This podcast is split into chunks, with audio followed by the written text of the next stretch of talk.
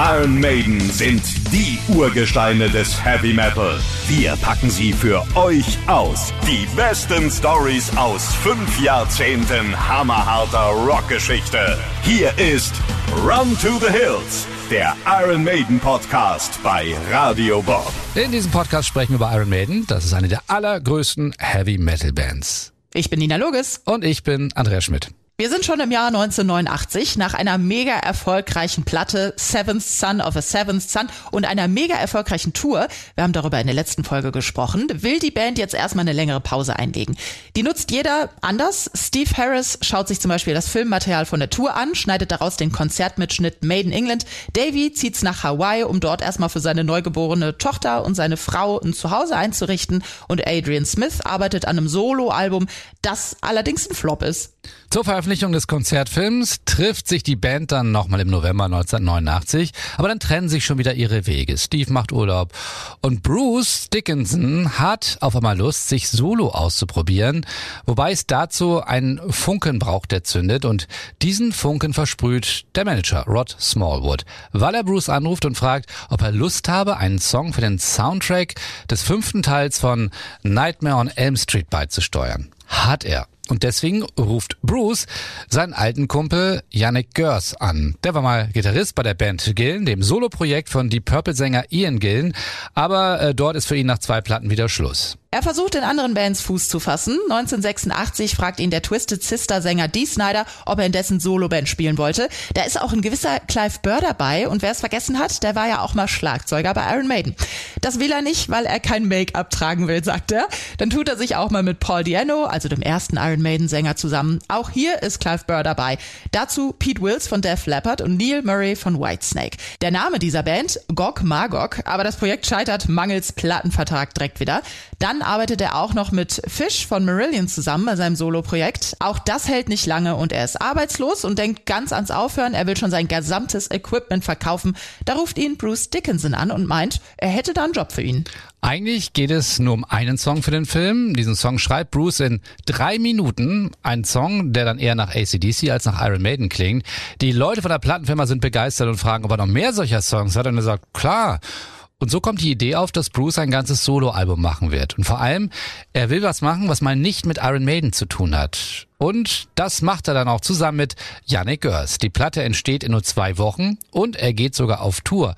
Übrigens der Song, mit dem alles losgeht, Bring Your Daughter to the Slaughter, landet dann gar nicht auf seinem Soloalbum, denn Steve Harris hat da sein Veto eingelegt, weil er selber die Nummer so gut findet und die wird dann ins Iron Maiden Repertoire aufgenommen. Anfang 1990 geht's für Iron Maiden wieder ins Studio. Dieses Mal entscheiden sie sich für das Home Studio von Steve Harris in der Scheune auf seinem Anwesen. Das nächste Album steht an. No Prayer for the Dying heißt es. Es gibt aber leider Unstimmigkeiten bei der Produktion. Der Grund, Adrian Smith ist unzufrieden. Geplant sind drei Monate nur für das Songschreiben, aber weil Steve schon so viele fertig hat, geht es früher an die Aufnahmen. Dann stellt Adrian, dass Steve auf dem neuen Album sozusagen Back to the Roots will. Steve möchte mal wieder ein roheres Album wie das erste Killers machen. Adrian äußert seine Zweifel. Steve meint nur, er müsse 110%ig hinter diesem Projekt stehen, sonst hat das gar keinen Sinn. Die Folge Adrian Smith steigt aus, beziehungsweise er wird dann gegangen. Steve nimmt ihm die Entscheidung quasi ab. Für Adrian muss Ersatz her und da kommt Yannick Görs ins Spiel. Nach einem Anruf von Bruce kommt er zum Vorspielen vorbei und er wird auch sofort in die Band aufgenommen und schon am nächsten Tag beginnen sie dann mit den Arbeiten am neuen Album. No Prayer for Dying wird dann am 1. Oktober 1990 veröffentlicht. Die erste Single Bring Your Daughter to the Slaughter landet dann auch auf Platz 1 in Großbritannien, hält sich dort für drei Wochen.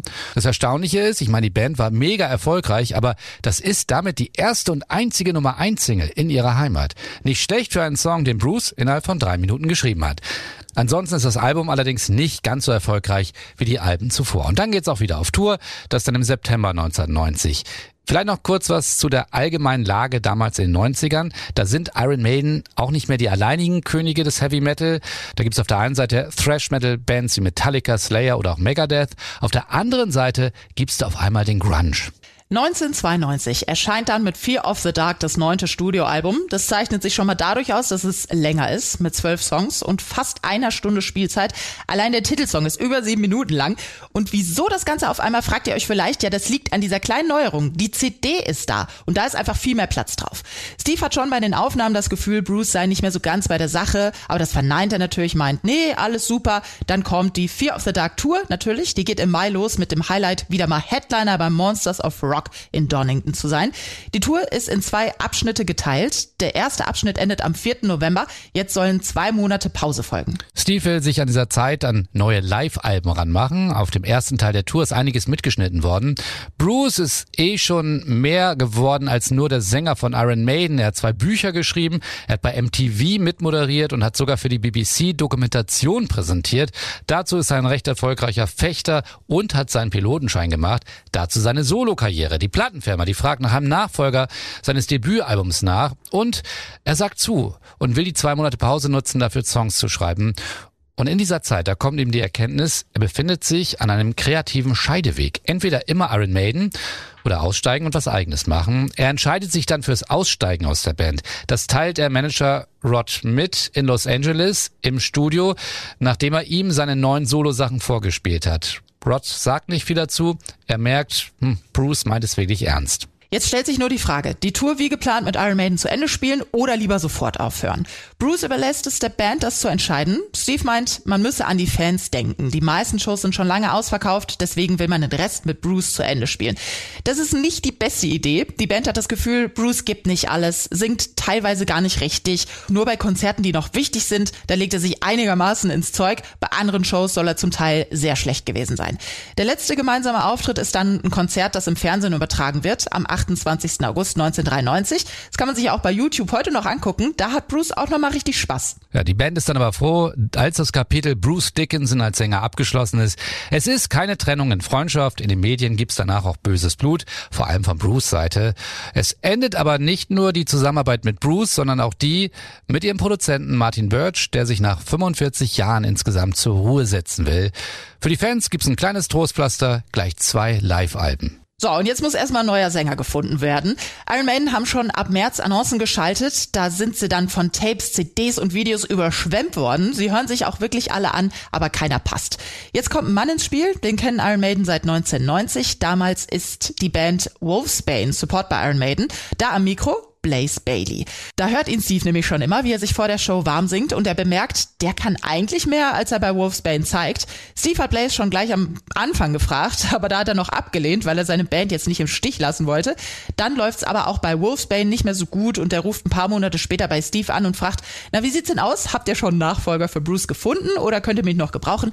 Haben sie natürlich nicht und so stößt er zur Band. Und bereits im Januar 1994 beginnen die Arbeiten am ersten gemeinsamen Iron Maiden Album. Die Band schreibt vorher keine Songs. Blaze soll da mitmachen, um auch gleich das Gefühl zu haben, dass er dazugehört. Die Aufnahmen beginnen erst Ende des Jahres. Das Ergebnis erscheint am 2. Oktober 1995.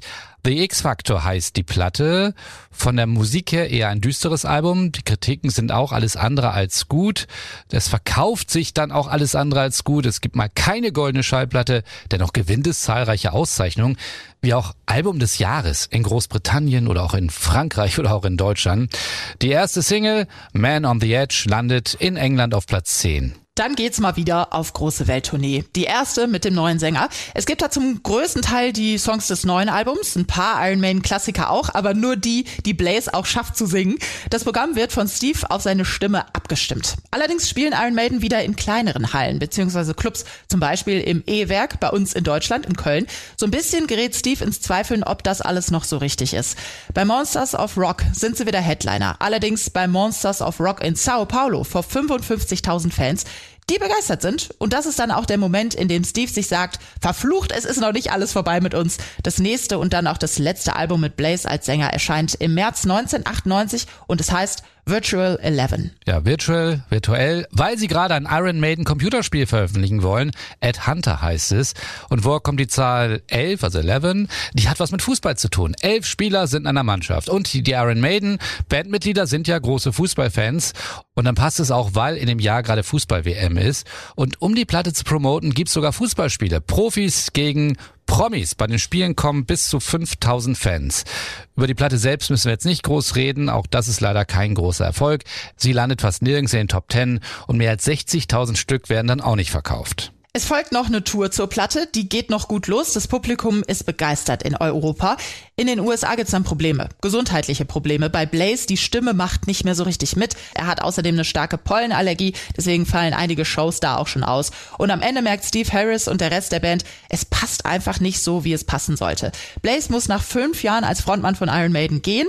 Der ist immer noch dankbar für diese Zeit. Er sagt mal, mich einer so legendären Band anzuschließen, war eine unfassbare Gelegenheit für mich. Ich beschreibe es mit einer Fußballanalogie. Es ist dasselbe Spiel wie in der Sonntagsliga mit denselben Regeln, aber bei Maiden fühlt es sich so an, als sei ich in die englische Nationalmannschaft berufen worden. Dennoch, äh, es ist für ihn damals natürlich ein harter Schlag. Allerdings ist er froh, als er hört, wer sein Nachfolger wird. Dazu dann mehr in der nächsten Folge. Das war Run to the Hills, der Iron Maiden Podcast. Mehr davon jederzeit auf radiobob.de und in der MyBob App für euer Smartphone.